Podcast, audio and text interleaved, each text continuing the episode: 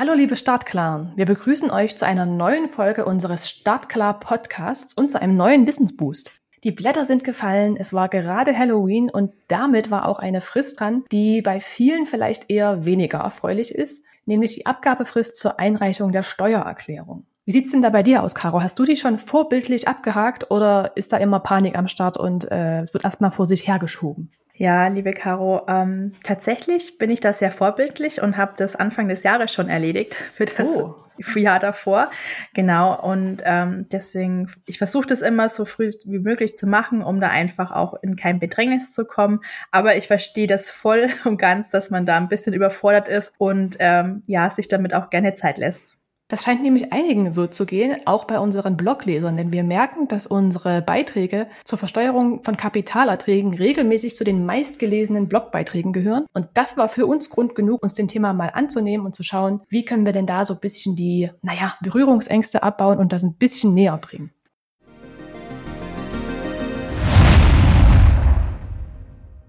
Und gleich vorne hinweg, die Folge erhebt keinen Anspruch auf Vollständigkeit und ersetzt auf keinen Fall eine Steuerberatung. Deshalb, wir können keine Gewähr auf rechtliche Richtigkeit geben und wir blicken nur auf den deutschen Markt und inländische Kapitalerträge. Zusammengefasst, unser Ziel heute, wir wollen euch einen kleinen Einblick in ein ziemlich komplexes Thema geben und vielleicht auch etwas die Berührungsängste abbauen wenn ihr dann noch weitere Fragen habt oder euch das mal noch ausführlicher zu Gemüte führen wollt, wir haben in unserem Blog einen sehr ausführlichen Eintrag und den Link dazu findet ihr in den Show Notes. Genau so ist es. Und wir starten heute, indem wir uns auch nur einen kleinen Teil der Steuererklärung erstmal anschauen, nämlich die Kapitalertragssteuer. Da stellt sich ja erstmal zuerst die Frage, okay, was sind denn jetzt Kapitalerträge? Das sind ja die Beträge, die durch Geldanlagen wie Aktien oder Fonds erwirtschaftet werden oder zum Beispiel auch durch direkte Firmenbeteiligung oder eben auch dem Crowdinvesting, so wie es auf unseren Plattformen möglich ist. Im besten Fall habt ihr durch diese Geldanlagen dann Gewinnausschüttungen, Zinsen oder Dividenden zu verbuchen. Und von diesen Gewinnen oder von diesem Mehrgeld, was dann eingegangen ist, möchte natürlich auch das Finanzamt etwas abhaben. Und das ist dann die sogenannte Abgeltungssteuer. Mhm. Mal zum Verständnis, sind Abgeltungssteuer und Kapitalertragssteuer dasselbe? Genau, das kann man tatsächlich für unsere Betrachtung hier so sagen. Also vielleicht nur kurz zum Hintergrund. Bis 2009 galt die Kapitalertragssteuer und die war tatsächlich recht komplex und hat äh, sehr, sehr viele Einzelfälle abgedeckt. Es gab dann zum Beispiel steuerpflichtige und steuerfreie Kapitalerträge und das musste alles einzeln aufgeschlüsselt werden, was jetzt natürlich insgesamt so weniger erfreulich war. Man hat sich dann irgendwann überlegt, das Ganze so ein bisschen zu vereinfachen und 2009 dann die Abgeltungssteuer eingeführt und der Prozess wurde dadurch vereinheitlicht. Das heißt, für alle Kapitalerträge, die einen gewissen Freibetrag übersteigen, gilt seitdem ein einheitlicher Steuersatz. Jetzt habe ich ja gerade schon Freibetrag gesagt und um vielleicht mal mit dem Positivsten gleich vornweg anzufangen, der Staat gibt uns nämlich die Möglichkeit, Kapitalerträge in einem gewissen Rahmen steuerfrei zu erwirtschaften. Das ist pro Einzelperson ein Betrag von 801 Euro pro Jahr und für Ehepaare sind es insgesamt 1602 Euro. Ah, das klingt ja echt super, so ein Steuerfreibetrag. Passiert diese Anrechnung automatisch oder muss ich dafür irgendetwas tun? Genau, also es klingt erstmal sehr gut. Automatisch passiert das allerdings leider nicht. Dafür ist ein Freistellungsauftrag nötig, den ihr eure, bei eurer Bank erteilen müsst. Also es gibt da verschiedene Vorlagen und bei den meisten Online-Banken geht das ganz einfach elektronisch und fix. Das kann man wirklich in einem Klick eigentlich erledigen. Dieser Freibetrag kann aber auch auf mehrere Kreditinstitute aufgeteilt werden. Was auch noch spannend ist zu wissen, er ist auch für Kinder beantragbar. Das heißt, ist auch für ein Konto von einem Minderjährigen möglich und gilt immer für ein ganzes Kalenderjahr. Also muss dann quasi jährlich neu beantragt werden und gilt dann ab 1. Januar bis 31.12. des Jahres. Okay, also wenn ich den Freistellungsauftrag erteilt habe, kann ich in dem Kalenderjahr also bis zu 801 Euro steuerfrei erwirtschaften. Also das ist ja schon mal was. Aber was gilt denn, wenn der Freibetrag dann überschritten wird? Dann ist es auch erstmal noch recht überschaubar, denn für jeden Euro, also quasi ab 802 Euro, der diese 801 Euro übersteigt, äh, wird pauschal ein Steuersatz von 25 Prozent erhoben. Das ist erstmal so der, der Grundsteuersatz und dann kommt da noch der Solidaritätszuschlag und gegebenenfalls noch die entsprechende Kirchensteuer drauf. Das ist übrigens auch der Grund, warum in Steuerunterlagen regelmäßig die Konfession abgefragt wird. Die Besteuerung erfolgt dann direkt an der Quelle, also quasi dort, wo die Kapitalerträge auch entstehen. Also beispielsweise bei Bankeinlagen wäre das dann direkt bei der Bank, das würde dann direkt da abgeführt werden. Oder bei unseren Plattformen Seedmatch, Econiers und Metzany wird es direkt durch die hinter dem Crowdinvesting stehenden Unternehmen, Projektbetreiber oder Emittentinnen abgeschrieben sozusagen. Also das klingt ja für mich erstmal echt recht einfach und strukturiert. Das bedeutet jetzt, die Abgeltungssteuer wird ja auch direkt schon an der Quelle erhoben und die einzelnen Kapitalerträge müssen nicht mehr in die Einkommensteuererklärung angegeben werden. Genau, so kann man das sagen. Also mit der pauschalen Abgeltungssteuer ist in der Regel wirklich auch alles dann durch. Das heißt, die meisten Anlegenden und Investierenden müssen in ihrer Steuererklärung keine weiteren Angaben über ihre Kapitalerträge machen. Das klingt ja fast ein bisschen zu einfach, um wahr zu sein. Aber nur die meisten klingt auch schon wieder so ein bisschen, als würde es da die ein oder andere Ausnahme geben. Ja, auch da hast du recht, das stimmt. Sonst wären wir ja auch nicht in Deutschland der Paragraphenhochburg sozusagen. Also es gibt da wirklich ein paar Situationen, die man relativ genau benennen kann, die zu diesen Ausnahmen gehören. Allerdings sollte man sich ja in seinem spezifischen Einzelfall eh immer noch mal genauer die Gesetzmäßigkeiten und so da anschauen. Allerdings können wir ja hier mal die recht klar benennbaren Ausnahmen aufzählen. Das sind zum einen die Niedrigverdiener. Die können eine günstiger Prüfung beantragen. Das heißt, deren persönlicher Steuersatz liegt unter den 25 Prozent. Und in dem Fall werden auch die Kapitalerträge mit dem persönlichen Steuersatz, der eben unter diesen 25 Prozent liegt, besteuert. Das heißt, zu viel bezahlte Steuern werden dann vom Finanzamt zurückerstattet und diese Information kann man dann ganz einfach in der Anlage KAP ankreuzen und genau, dann geht der Prozess quasi seinen Gang. Eine andere Ausnahme ist dann, wenn kein Freistellungsauftrag erteilt wurde. Also wenn man es beispielsweise vergessen hat oder wenn das halt einfach noch zu viel auch abgeführt wurde, dadurch, dass der Freibetrag eben nicht berücksichtigt wurde. Auch dann ist es nachträglich über die Anlage KAP Einkünfte aus Kapitalvermögen möglich. Das heißt, auch dann wird der zu viel abgeführte Betrag zurückerstattet. Und ein weiterer Ausnahmefall ist, wenn der automatischen Abführung der Kirchensteuer widersprochen wurde. Ihr ahnt schon, auch da ist in der Anlage KAP der entsprechende Vermerk zu machen und äh, auch dann würde dann wieder was zurückerstattet werden. Hm, okay. Also bei diesen Ausnahmen muss dann in der Steuererklärung also doch nochmal eine Anlage erfolgen oder eine Angabe. Aber ich muss sagen, das klingt auch erstmal relativ überschaubar. Und es ist auch mega gut zu wissen, dass der Freibetrag von 801 Euro nicht verloren ist, wenn ich den Freistellungsauftrag nicht eingereicht habe, sondern auch nachträglich Geld gemacht werden kann. Das stimmt. Und das ist halt auch so eine Sache, die man irgendwie wissen muss und wo es ganz vorteilhaft ist, die zu wissen. Und vielleicht an der Stelle direkt auch noch ein paar weitere Good-to-Know-Fakten sozusagen.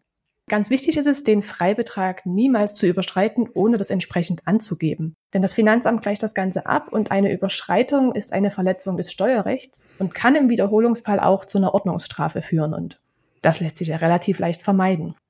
Des Weiteren ist es so, dass wenn ihr euer Konto oder Depot mal auflöst, es da aber nochmal einen gesonderten Auftrag zur Löschung des Freistellungsauftrags braucht. Ansonsten bleibt er nämlich ungenutzt weiter bestehen für ein Konto, was ja gar nicht mehr da ist. Und auch noch ein erfreulicher kleiner Ausblick, denn der Freibetrag soll 2023 erhöht werden und zwar auf ganze 1000 Euro. Wow, 1000 Euro an Kapitalerträgen ist ja schon eine ganz stolze Summe. Da muss man aber sicherlich schon einiges an Kapital angelegt haben, um überhaupt diesen Freibetrag von 801 oder 1000 Euro ausschöpfen zu können. Aber ja, okay wenn ich jetzt mal überlege, wir haben ja bei Seedmatch, unserer einer Crowdinvesting-Plattform, mal so einen Funding-Index ausgegeben und wenn ich das jetzt umrechne, kann ich pro angelegten Euro auf Seedmatch mit ungefähr 16% Rendite pro Jahr ausgehen. Das heißt, um auf dieser Grundlage die 1000 Euro Kapitalertrag zu kommen, müsste ich über 6000 Euro angelegt haben. Das stimmt auf jeden Fall. Ähm, es kommt natürlich immer auf das Einzelbeispiel an. Also das Beispiel mit dem Funding-Index stimmt, ähm, ist aber gerade ja bei Seedmatch ein Durchschnittswert über alle Fundings hinweg, die bis dahin liefen. Und wenn man sich dann auch mal ein konkretes Beispiel anschaut, das wäre zum Beispiel jetzt die Seeding Alliance, die haben ihre Investorinnen und Investoren 2019 mit einer satten Rendite von 1600 Prozent beglückt. Also vielleicht noch mal ein bisschen einfacher ausgedrückt, das entspricht einem Multiple beziehungsweise einem Faktor von 16. das ist natürlich dann schon wieder eine ganz andere Hausnummer, denn wer da einen Mindestbetrag von 250 Euro angelegt hatte, konnte sich dann 2019 über eine Auszahlung von 4000 Euro freuen. Und das hätte beispielsweise den, den Freibetrag, egal jetzt ob 801 Euro oder 1000 Euro, ja schon bei weitem gesprengt. Mm, ja, da hast du recht, das stimmt. Also jedes Projekt und jede Geldanlage entwickelt sich ja etwas unterschiedlich und daher ist auch mit verschiedenen Renditen verbunden. Egal ob bei uns im Crowdinvesting oder bei anderen Anlagen. Da hast du natürlich recht, genau, das stimmt. Also die Rendite von 1600 Prozent, das ist jetzt, auch wenn es schön wäre, jetzt auch nicht unbedingt bei uns an der Tagesordnung und zählt schon eher zu den Überfliegern. Und nicht jedes Projekt entwickelt sich auf diese Art und Weise, sondern es gibt auch, ja, Unternehmen, die weniger schnell wachsen oder die vielleicht auch Verluste schreiben. Und wo wir gerade davon sprechen, auch die Verluste können steuerlich geltend gemacht werden. Und auch hier kommt es natürlich wieder auf das jeweilige Investment an. Da gibt es auch Unterschiede und Besonderheiten, aber ganz allgemein gesprochen, seit 2017 ist es so, dass die Verluste bei der Steuer geltend gemacht werden könnten. Denn die Verluste vermindern die Steuern, die auf sonstige Kapitalerträge gezahlt werden. Und das passiert auch schon wieder im Hintergrund bei der jeweiligen depotführenden Bank. Das heißt, auch hier bekommt man in den meisten Fällen kaum etwas davon mit. Allerdings ist es dadurch möglich, insolvenzbedingte Ausfälle einer privaten Darlehensforderung in dem Zuge als Verlust bei den Einkünften aus Kapitalvermögen geltend zu machen. Und äh, das natürlich dann wieder so einen kleinen Ausgleich bildet sozusagen und äh, eben dafür sorgt, dass nicht zu viele Steuern gezahlt werden. Ganz wichtig hierbei ist allerdings, hier zählt nur ein abgeschlossenes Insolvenzverfahren. Also alleine die Eröffnung eines Insolvenzverfahrens reicht hier noch nicht aus, um den Verlust geltend zu machen. Das war jetzt echt einiges an Input. Wir haben über die Freibeträge gesprochen, was es da auch für Änderungen zu erwarten gibt, dass es einen festen Steuersatz geben kann, vielleicht auch nicht, das sind ja wieder bei den Ausnahmen und auch, was dann passiert, äh, wenn man doch mal Verluste hinnehmen muss. Genau. Also das stimmt auf jeden Fall. Das ist schon erstmal ganz schön viel Input, gerade wenn man vielleicht jetzt noch nicht so ganz tief in die Steuerwelt eingetaucht ist. Daher vielleicht an dieser Stelle nochmal eine kleine Zusammenfassung der wichtigsten Punkte. Zum Thema Freistellungsauftrag. Also als kleine Empfehlung am besten heute noch einrichten, falls ihr es noch nicht gemacht habt. Es lohnt sich im Zweifel immer, kostet nichts und ihr habt nichts zu verlieren. Äh, es ist eher immer was zu gewinnen dabei. Durch diesen Freistellungsauftrag könnt ihr dann 801 Euro pro Jahr steuerfrei an Kapitalerträgen erwirtschaften. Alles, was darüber hinausgeht, wird mit einem pauschalen Steuersatz von 25 Prozent plus dem Soli-Zuschlag und gegebenenfalls dem Kirchensteuersatz besteuert. Wie schon gesagt, erfolgt die Besteuerung meist direkt an der Quelle. Das heißt, man bekommt in der Regel davon erstmal weniger mit oder eher indirekt etwas mit. Aber wie wir auch gesehen haben, Ausnahmen bestätigen auch hier die Regel. Daher lohnt es sich im Zweifel auch immer noch mal genauer nachzulesen und nachzuschauen, wie es im eigenen Fall dann Sache ist. Und wer richtig tief einsteigen möchte, der kann sich natürlich auch dazu das Einkommenssteuergesetz zu Rate ziehen. Mm. Also auf die Steuergesetze habe ich jetzt eher weniger Lust. Ähm, da habe ich in der Uni genügend Rechtsvorlesungen gehabt. Das äh, kann ich jetzt erstmal auch sein lassen. Aber erstmal froh, wenn es vorbei ist. genau, man ist froh, wenn es vorbei ist. Aber wer es leichter und kompakter haben möchte, kann gerne unsere Blogartikel auf Seedmatch nachlesen.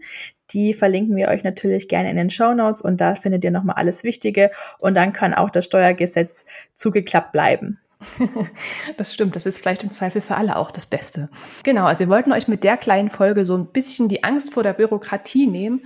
Und äh, natürlich gibt es ja auch immer die Möglichkeit, sich Hilfe zu holen, wenn man selber nicht ganz so durchsteckt. Zum Beispiel über einen Lohnsteuerhilfeverein oder verschiedene Materialien wie zum Beispiel Steuersoftware und Co. Also von daher einfach mal Schritt für Schritt vorwerken und äh, ihr werdet sehen, es ist vielleicht gar nicht so wild, wie man sich immer vorstellt.